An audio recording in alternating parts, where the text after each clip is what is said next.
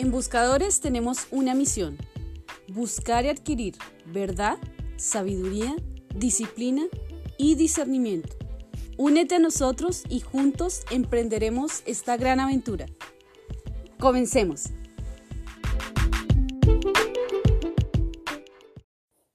Bienvenidos a otro tema de buscadores. Hoy junto con mi esposa les queremos compartir eh, algo muy importante que son los enemigos de Dios. Y yo sé que son muchos, ¿verdad? Porque todo lo que es un vicio o pecado es enemigo de Dios. Pero hoy queremos presentarles principalmente cuatro. Así que primero las damas y, y cuéntenos cuál es el primero.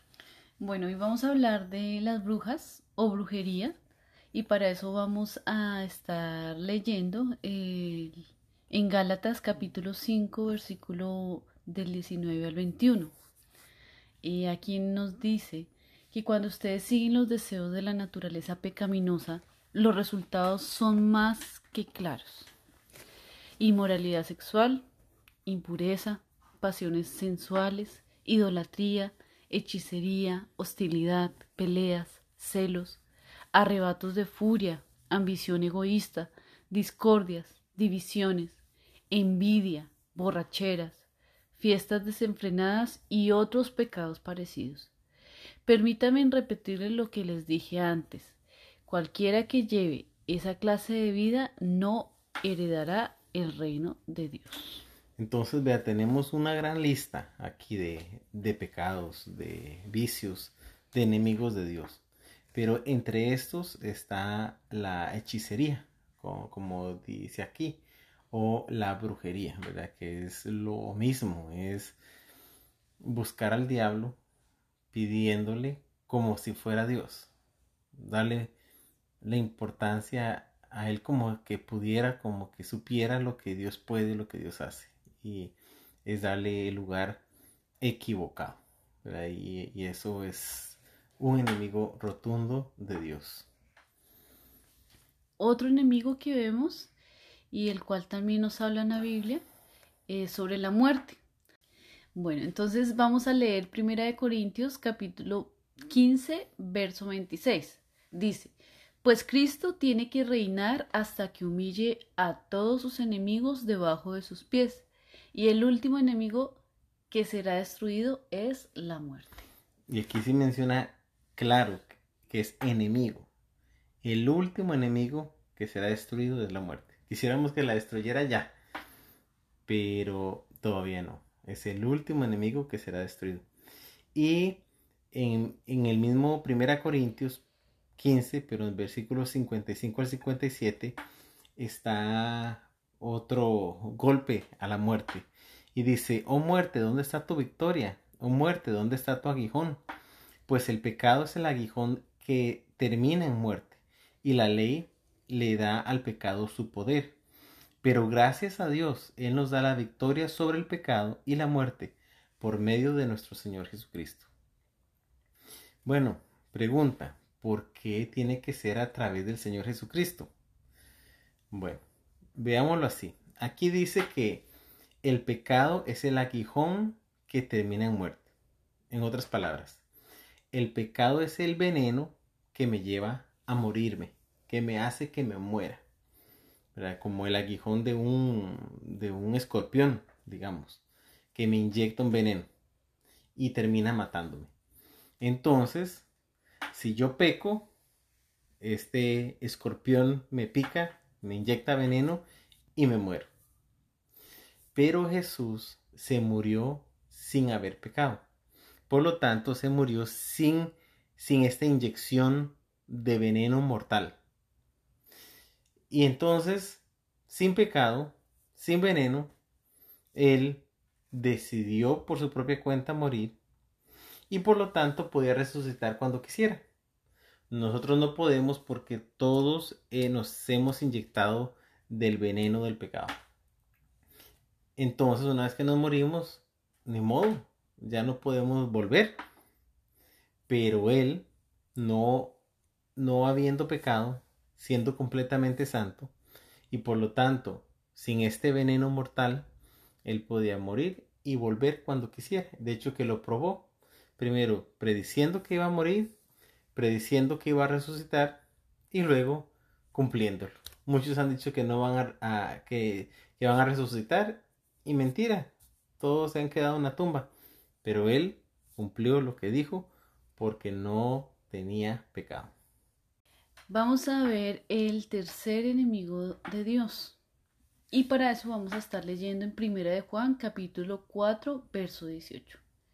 Dice, en esa clase de amor no hay temor, porque el amor perfecto expulsa todo temor. Si tenemos miedo es por temor al castigo, y esto muestra que no hemos experimentado plenamente el perfecto amor de Dios. Entonces vea que Dios es amor. Es más, Dios es perfecto amor. Y donde hay amor, no hay temor. En otras palabras, el temor es enemigo de Dios, porque Dios es amor. Y si amamos con, eh, de manera perfecta, echamos fuera el temor de manera perfecta. ¿Verdad? Como cuando uno se casa y va madurando en su amor. Al principio ¿Qué pasa con, el, con la emoción y el temor? Que es como estar en una montaña rusa. Eh, vivimos más en la emoción de, lo que pasa en el momento y eso nos, nos mueve. Sí, y, no solo eso, sino que digamos, si me, me llamaba, me mandaba un mensajito, ay, qué emocionante, ¿verdad? Me escribió, pero si no me escribió un día, en dos días, ay, ese gran miedo, ay, ¿será que ya no me quiere? ¿Será, será que hice algo? ¿Será que, verdad? Esa angustia. Mm. Porque el amor no es perfecto todavía. Pero al ir perfeccionando en el amor, ya, ya esos, ese sub y baja tan extremo, esa montaña rusa ya no es tan, tan, extrema, sino que ahora hay confianza, es un amor más tranquilo, más, más sólido, sin tanto temor como al principio. Y entonces, una vez que el amor perfecto llega, el temor se va. Mm. Entonces, el miedo, el temor, el terror, el horror, todos los sinónimos son enemigos de Dios. Bueno, y por último vamos a ver eh, el diablo o los demonios. Y para eso vamos a leer Mateo capítulo 25, verso 41. Dice, Luego el rey se dirigirá a los de la izquierda y dirá, Fuera de aquí, ustedes los malditos, al fuego eterno preparado para el diablo y sus demonios. Y vea, este que está hablando es Jesús. Él es el que está diciendo, fuera de aquí, malditos, al fuego eterno preparado para el diablo y sus demonios. O sea, Dios mismo preparó un lugar para el diablo y sus demonios que se llama infierno al que usted no tiene que ir, a menos que usted quiera, a menos que usted prefiera hacer lo que, eh, lo que el, diablo dice, a menos que usted prefiera vivir en vicios, en pecados, ¿verdad? Pero al ver lo que Dios está diciendo, vemos que el diablo, los demonios son enemigos de, de, Dios. Así fue como llegó a ser diablo, así fue como llegaron a ser demonios, queriendo tomar el, trono que solo le pertenece a Dios y entonces eh, no podían, de hecho que no pueden, porque Dios como creador está por encima de la creación, por encima del tiempo, por encima del espacio. Es, eh, él lo llena todo en todos y, el diablo, los demonios no, no pueden, no pueden, ellos tienen este, un lugar un límite, muchos límites, ¿verdad? No, no, pueden estar en todo lugar ni saber todo, por lo tanto no podrían ser Dios aunque quisieran, pero se han opuesto a Dios, son enemigos de Dios. Ahora, tenemos muchas festividades en el año, como, por ejemplo, ¿cuáles? ¿Qué, ¿Qué, fiestas hay en el año? El Día de la Madre. El Día de la Madre. El Día de la Mujer. Ajá. El Día del Padre. El Padre. El Día de los Niños. El Día del Niño. Navidad. Navidad eh, Thanksgiving acá en Acción de Gracias, el Día de la Independencia, el Día de la Raza de Cristóbal Colón, el Día de los eh, eh, eh, el Día de los Indígenas, por lo menos aquí en Estados Unidos, y otro montón de celebraciones. Aquí hay celebraciones para lo que sea. Está el día de el Día Nacional del Café, el Día Nacional de las Donas, el Día Nacional de, bueno, la casa y lo que usted se le quiera ocurrir. Pregunta. ¿Qué festividad? ¿En qué festividad los enemigos de Dios son el centro de esta fiesta? ¿Cuándo se celebra los enemigos de Dios? Estos eh, enemigos de las brujas o la brujería, la muerte, el temor y los demonios y el diablo. En Halloween. Halloween. Exactamente. entre todas las celebraciones, ninguna se celebran estas cosas, solamente un día, el día de Halloween.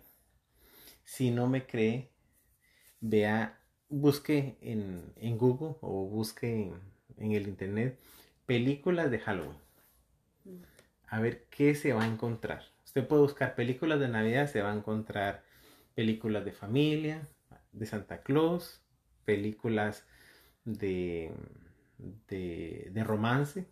Si buscan el día de San Valentín, va a ser romance, amor. Eh, algunos otros días de independencia, digamos, son, serían películas de historia. Eh, pero usted busca películas de Halloween, ¿qué es el tema principal? Los demonios. Demonios. El temor. Temor. Las brujas. Brujas. Este. Muerte. La, muerte, ¿verdad? Todo eso exactamente lo que se celebra.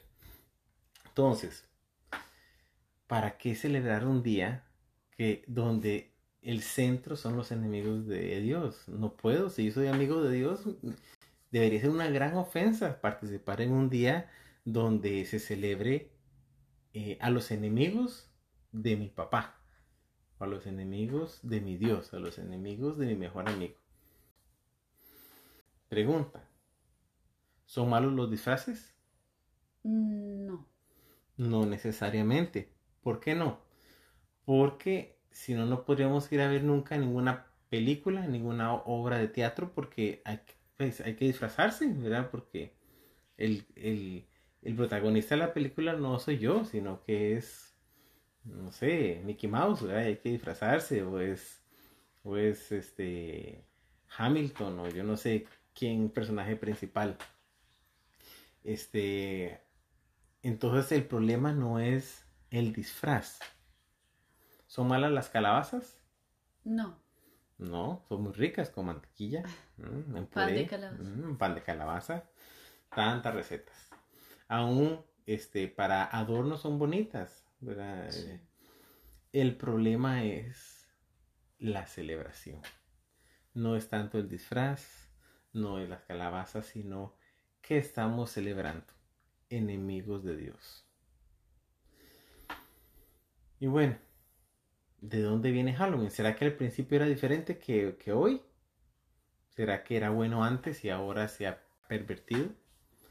Bueno, Ahí vamos a la historia. Eh, bueno, resulta que todo esto empezó en, Irlanda.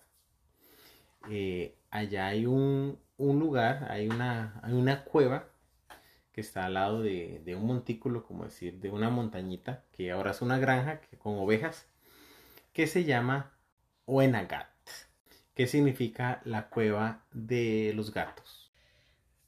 Ese lugar fue el nacimiento del Festival de Samhain, las antiguas raíces de Halloween. De acuerdo con el arqueólogo irlandés Daniel Curley, lejos del evento que les encanta a los niños, Halloween traza sus orígenes a un ritual sangriento, aterrador, que se llama Rathcrogan. Y es un antiguo centro celta, que era la gente de ese tiempo, bueno, hoy todavía hay celtas, ¿verdad? Bueno, y este señor que menciona a mi esposa, Daniel Curley, es un experto en este lugar de Rathcrogan. Y este, en, es, en el corazón de este lugar hay un montículo, hay un, como una montaña, donde se sacrificaban animales en un poderoso templo pagano durante la fiesta que mencionó mi esposa de Samhain. Eh, hace más de dos mil años, cuando el paganismo era la religión principal de, de los irlandeses, que eran celtas en su mayoría, fue en Rathcrogan, donde nació el festival celta del Año Nuevo de Samhain. Ahí los celtas paganos dividían cada año en verano e invierno. Dentro de estas dos épocas habían cuatro festividades. Primero, Imbolc, que era el primero de febrero. Eso era un festival de primavera que coincidía con la época del nacimiento de los corderitos.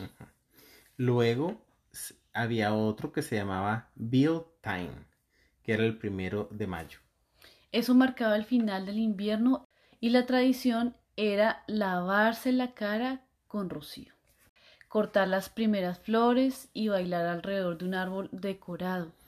El primero de agosto traía a Lugnasad, que era un festival de la cosecha dedicado al dios Luk y presidido por los reyes celtas. Luego venía Samhain, que era cuándo? El 31 de octubre. Exacto.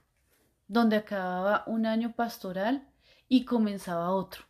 Uh como veníamos viendo, no era un pueblo, sino un lugar de reunión del, reino y un lugar clave para estas festividades, especialmente durante Samhain. Rathcrogan era un centro de actividades enfocadas en el templo, rodeado por tumbas de la gente, de los muertos de la clase alta. Bueno, los que asistían al festival hacían ofrendas rituales. Estas ofrendas eran para los espíritus del inframundo en Irlanda. Esta dimensión subterránea estaba habitada, según ellos, por demonios celtas, hadas y duendes. Durante Samhain, algunos de esos demonios se escapaban por la cueva de Oenagat.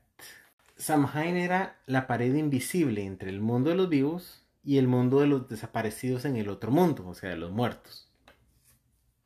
Un gran batallón de criaturas del otro mundo aparecía y saqueaban los alrededores preparándolo para el invierno. Porque usted sabe que en invierno está todo como muerto, ¿verdad? Está todo en pausa. Los árboles se le cayeron las hojas, todo está blanco, no hay colores, ¿verdad? Entonces se creía que todas estas criaturas venían y preparaban el mundo, saqueándolo, llevándose muchas cosas buenas y preparándolo para el invierno. Bueno, agradecidos por los esfuerzos de los espíritus, pero con el miedo de ser víctimas de su furia, los celtas se protegían con fuegos rituales en los campos y en los montes, para evitar que los demonios se los llevaran a la cueva. Se disfrazaban también como demonios para engañar a los demonios verdaderos. Más de dos mil años después, los niños modernos siguen disfrazándose así. Exactamente. Hace dos mil años a los demonios se les apaciguaba con cadáveres de animales. Hoy a estos niños que siguen con la tradición de ser estos demonios y criaturas extrañas que van de casa en casa se les apacigua con dulces. Mm.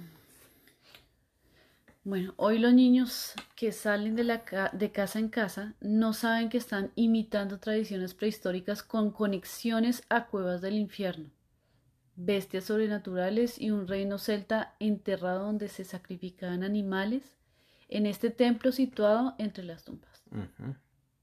Vemos que hoy se celebra a estos enemigos de Dios, pero desde el principio Halloween ha sido una celebración oscura, mm. de muerte, de, miedo. Esto siempre ha sido así. Ahora, ¿qué pasa si les digo que no piensen en tigres blancos? ¿Pudieron? No piensen en sandalias verdes. ¿Tampoco? Difícil, igual con la dieta. Si nos dice, no coma tortillas, empezamos a pensar en todas las comidas que, que llevan tortilla. Ya queremos tacos, queremos sopes y queremos, queremos chilaquiles. Pero entonces, en lugar de, en lugar de que me digan no coma tortillas, mejor dígame lo que sí puedo comer. Bueno, Dios hace algo muy parecido. En lugar de decirme, no piense en muerte, no piense en, en, temor, no piense, Él nos dice en qué sí tenemos que concentrarnos. Y Él nos dice esto en Filipenses 4.8. Y ahora, amados hermanos, una cosa más para terminar Concéntrese en, todo lo que es verdadero, en todo lo honorable, todo lo justo, todo lo puro, todo lo bello y todo lo admirable. Piensen en cosas excelentes y dignas de alabanza. Bueno, entonces, en vez de mandar a los niños a la escuela, en vez de andar preocupados por lo que no debo pensar, enfoquémonos en lo que sí podemos, en ser amigos de Dios, no sus enemigos, y en pensar en lo que Dios sí quiere que pensemos. Como, volvémoslo a decir, en todo lo verdadero, En todo lo honorable, todo lo justo, todo lo puro, todo lo bello y todo lo admirable. Piensen en cosas excelentes y dignas de alabanza. Qué bonito. ¿eh? Entonces acabamos con esto. Pensemos en todas estas cosas y dejemos de andar celebrando cosas que no entendemos, que no sabemos y que son enemigos de Dios. Gracias por escuchar este episodio de Buscadores y dedicar su tiempo para adquirir verdad, sabiduría, disciplina y discernimiento. Si ha sido de bendición, por favor síganos ahí en su app favorita. Espero encontrarnos pronto con más de Buscadores.